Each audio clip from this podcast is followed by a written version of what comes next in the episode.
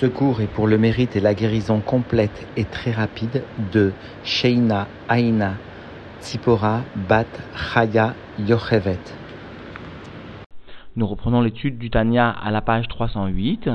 À la quatorzième ligne de cette page, la Zaken va venir conclure ce chapitre en soulignant la gravité de l'étude de la Torah qui est réalisée pour son propre bénéfice, pour son propre compte, pour s'enorgueillir ou pour toute autre raison personnelle. Et la Zaken soulignera que par contre, l'étude de la Torah, qui est sustentée simplement par un sentiment caché d'amour pour Dieu, eh bien cette étude n'est pas moindre que l'étude des enfants du Cheder. Nous reprenons donc l'étude dans les mots à la page 308, à la 14e ligne de cette page. Ou Mashekatouv Parashat Pikoudé, ce qui est rapporté dans le Zohar à la Parashat Pikoudé que l'Admorazaken donc a déjà préalablement cité, à savoir l'Admorazaken avait expliqué que la Rabbi Nous exposait le fait qu'une fila qui était réalisée sans kavana,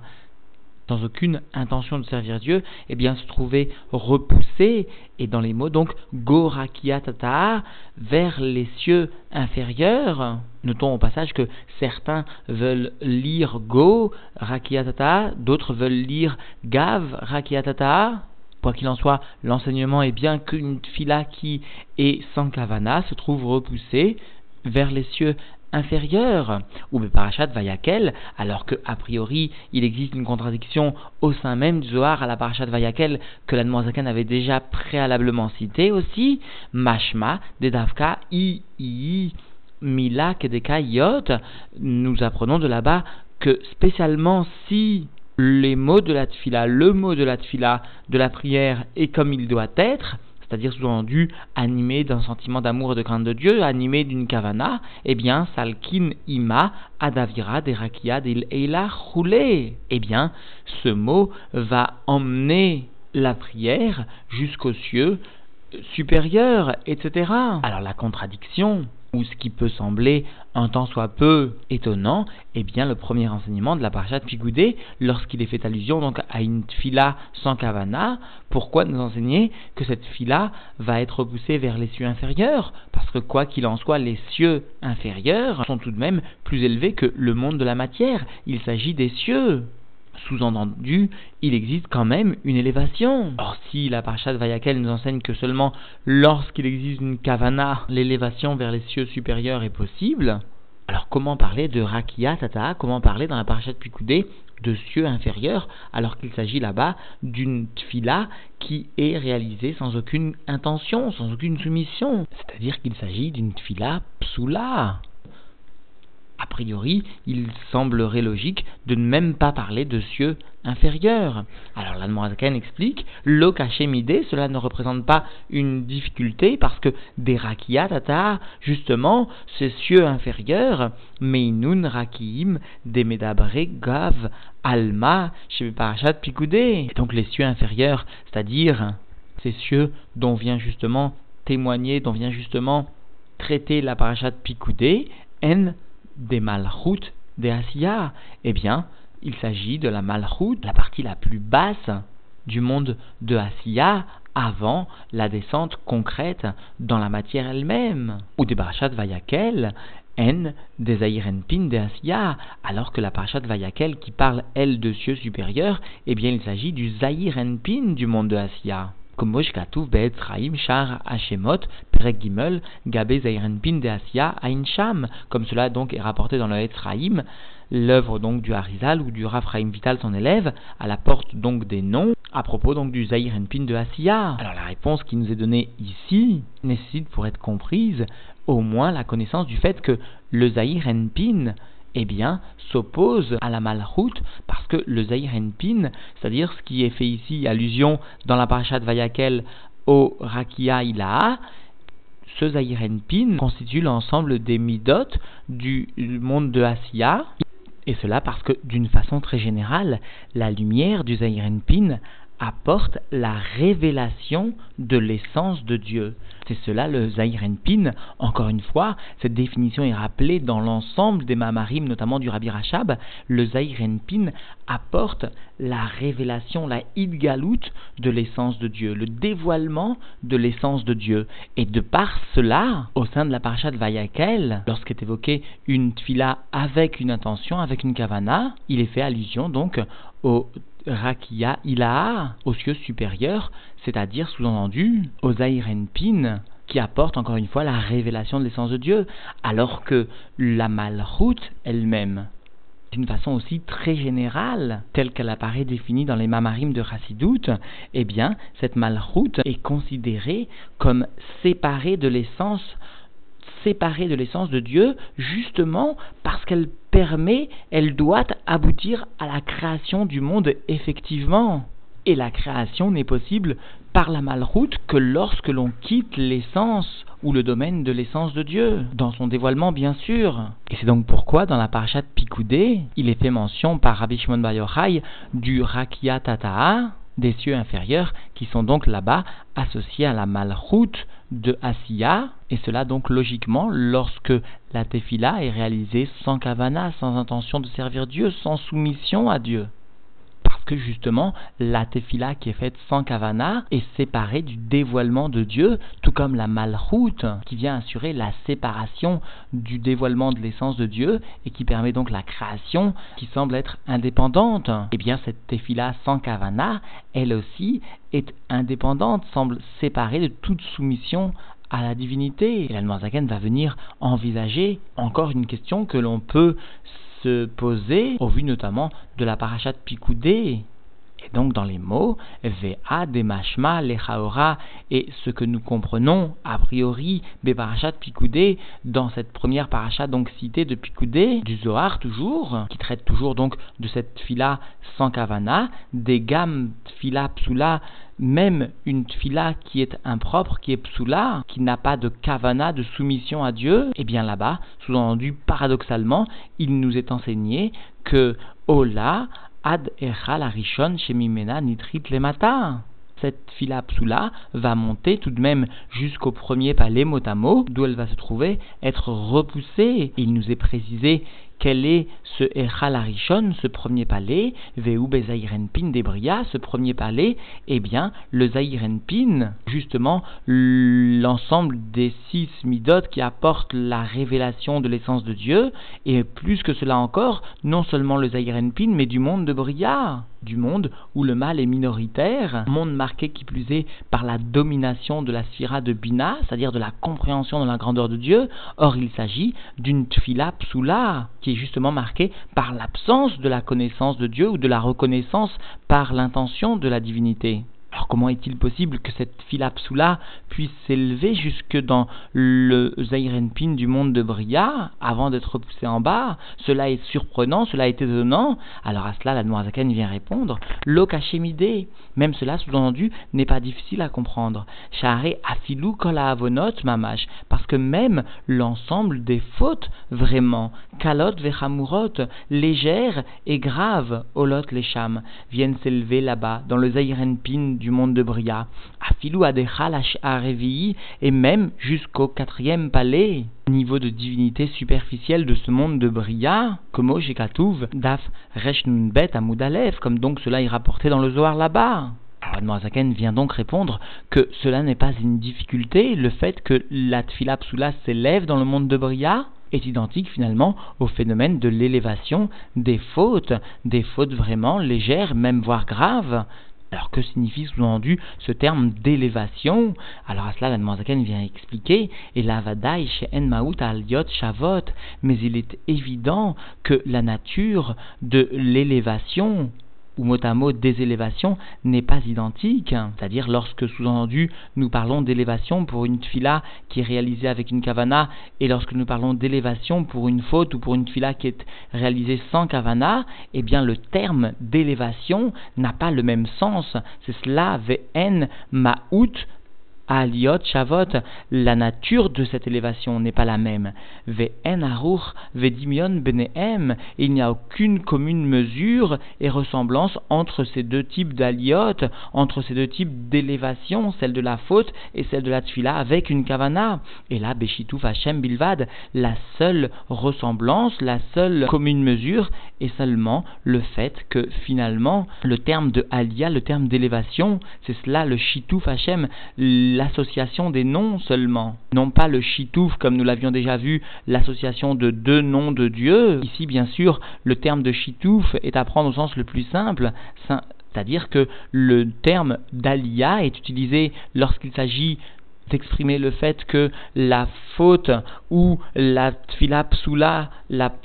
prière impropre, va s'élever de façon furtive, va s'élever pour un instant dans le monde de Bria avant d'être repoussée. Et le terme de alia est aussi utilisé lorsque la tfila qui est réalisé avec une kavana vient s'élever cette fois de façon définitive. Il y a eu simplement un abus de langage, comme nous pourrions dire en français, un chitouf Hachem, une association de noms. C'est comme si, pour illustrer cette notion, si nous nous permettions de donner un exemple, la Avdil Ben Kodesh Lechol, mais afin que tout le monde puisse comprendre, c'est comme lorsqu'un voleur ou un assassin, eh bien, est élevé, monte dans le bureau du juge, eh bien il s'agit bien à proprement parler d'une élévation, d'une montée, mais chacun comprendra que cette montée n'est que pour mieux redescendre, n'est que pour mieux préparer une chute qui sera décidée pleinement par le juge. Et pourtant, le terme de monter dans le bureau du juge est utilisé. Et eh bien de la même façon ici, encore une fois, la Avdil Ben Kodesh Lechol, la Aliyah,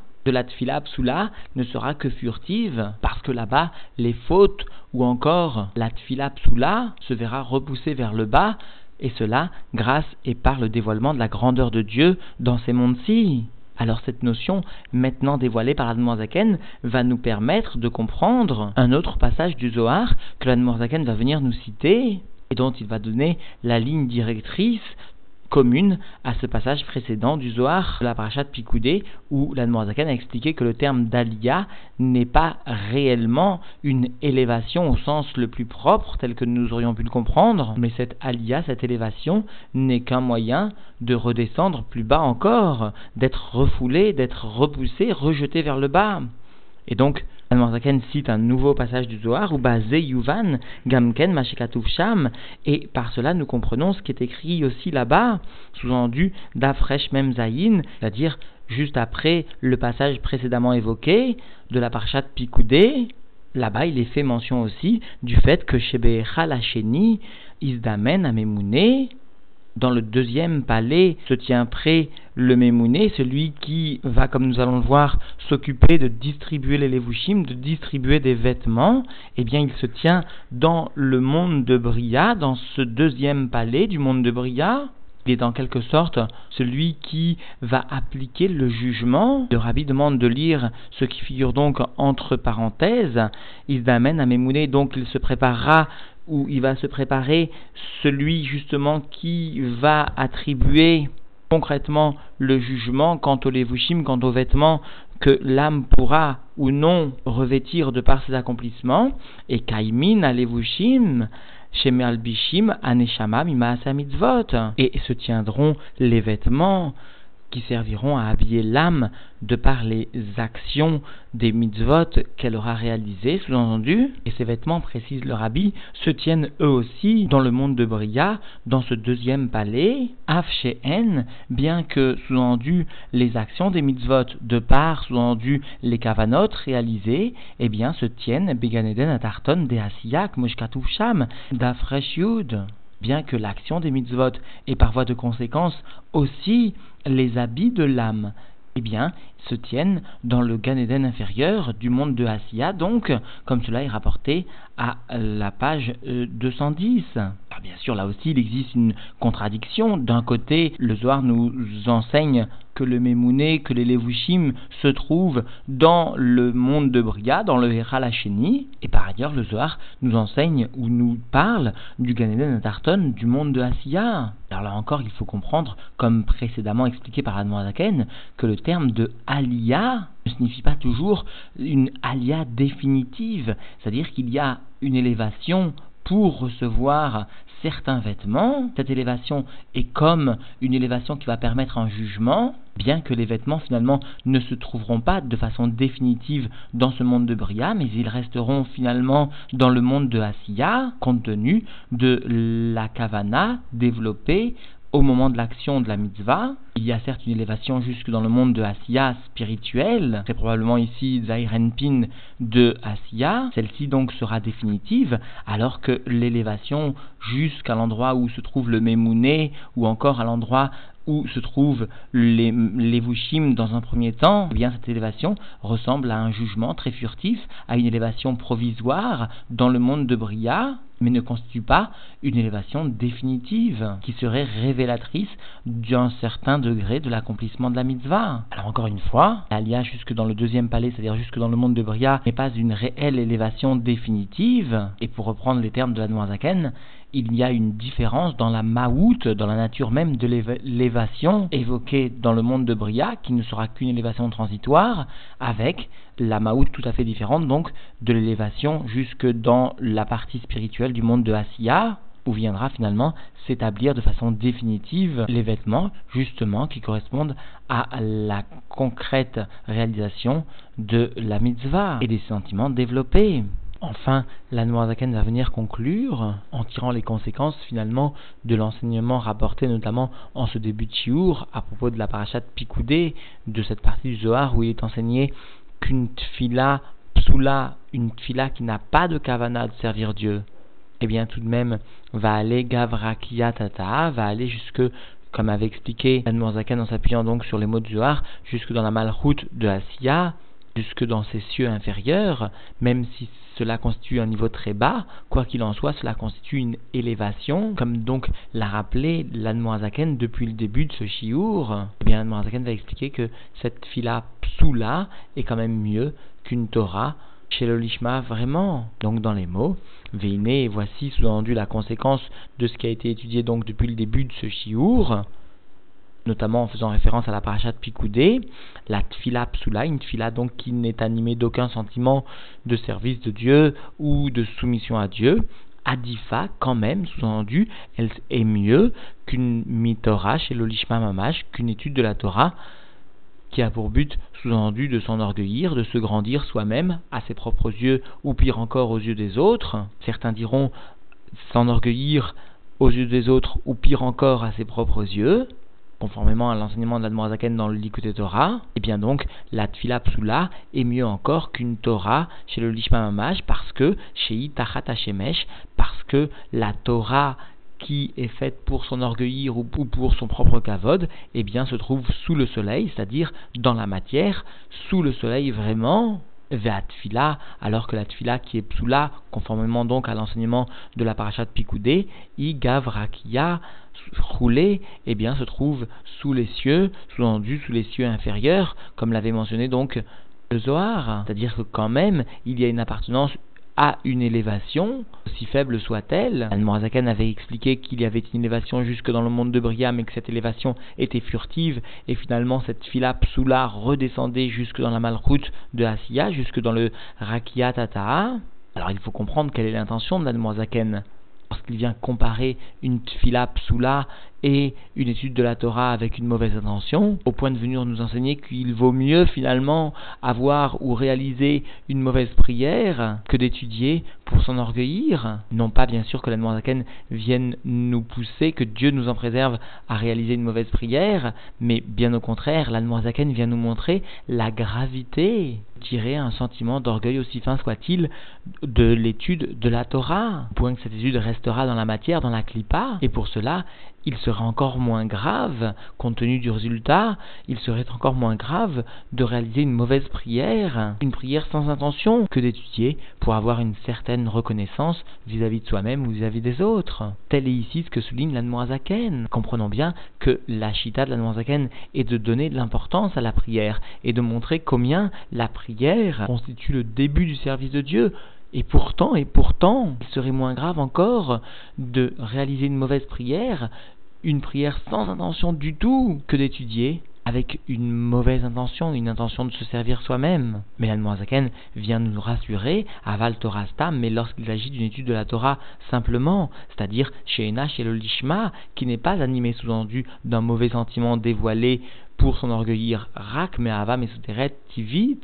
Seulement l'étude est dictée et sustentée par un amour caché, naturel, qui, comme l'avait expliqué la en citant le Zohar toujours, eh bien, cela permettait la création d'anges dans le monde de Yetzira. Alors la nous explique que l'Ogaram et Evelpien, Shel Tinokot, Shel Betraban, cette étude de la Torah sustentée par un amour naturel, n'est pas moindre que le souffle de la bouche des enfants du Cheder, dont on connaît l'importance parce que l'étude des enfants est particulièrement précieuse dans le judaïsme, eh bien, nous enseigne l'Anmorazaken, quelqu'un qui étudiera la Torah parce qu'il aura un sentiment même caché d'amour de Dieu, mais surtout il aura proscrit de lui ce, mauvais sentiment d'orgueil, eh bien son étude s'élèvera, son étude sera au moins aussi importante que l'étude des enfants du Cheder, parce que des salikles est là, mipne chez evel enbochet, parce que l'étude des enfants du Cheder vient s'élever vers le haut, parce qu'il s'agit sous-entendu d'un souffle qui n'a pas de péché, qui n'a pas de faute. El Morzaken précise en ce qui concerne justement ce souffle des tinocotes, Vessalikle est là, et ce souffle donc des enfants du Cheder va monter vers le haut, Af Imouch et Lishma Mamash, bien qu'il s'agisse d'une étude qui n'est pas pour Dieu, qui est chez le Lishma Mamash, qui est mot non pas pour le service de Dieu, vraiment sous-entendu parce qu'elle est Meira Taretsua Shibeyad Asafer, parce que c'est une étude qui est dictée, qui est sustentée par la crainte de la lanière qui se trouve dans la main du sofer, du mélamède, de l'enseignant, l'enseignant qui, sous-entendu, a une rétoua, a une lanière pour frapper les enfants, et les enfants étudient par crainte, entre guillemets, de cette lanière. Et puisque les enfants sont nus de faute, eh bien quand même leur Torah va s'élever, s'élever. Vayen Sham, il faut se reporter là-bas dans le Zohar, d'Afresh Nunhe, Hamudbet, Sham Lachim, Em Maalim, Aevel, Shel Dinokot, Shel Bet Raban, Ad Atzilut. Il faut donc se reporter là-bas dans le Zohar, où il est expliqué que les anges vont élever le souffle des enfants qui étudient la Torah au Cheder, et eh bien cela, ce souffle va être élevé jusqu'au monde de Hatzilut. Et pourtant, nous a enseigné la Zaken, en s'appuyant donc sur les écrits de Zohar, l'étude de la Torah qui est sustentée chez un adulte par son Ahava Mesoteret, par son amour caché, eh bien, même s'il n'y a pas de sentiment dévoilé d'amour, mais à partir du moment où il n'y a pas une raison de s'enorgueillir, ou une raison secondaire pour l'étude de la Torah, s'enrichir ou un bénéfice quelconque, eh bien, cette étude de la Torah, sustentée seulement par la Havam n'est pas moindre que l'étude des enfants du Cheder, c'est-à-dire l'importance de l'étude de la Torah sustenté à minima par un tel sentiment. Donc, en définitive, l'Anmoazaken est venu dans un premier temps rappeler que la prière, même lorsqu'elle était psoula, tout de même s'élevait gavrakiada jusqu'au cieux inférieur, c'est-à-dire jusqu'à la malroute du monde de Asiya, alors qu'en revanche, une prière qui est réalisée avec une kavana, eh bien, se voit élevée à minima jusqu'au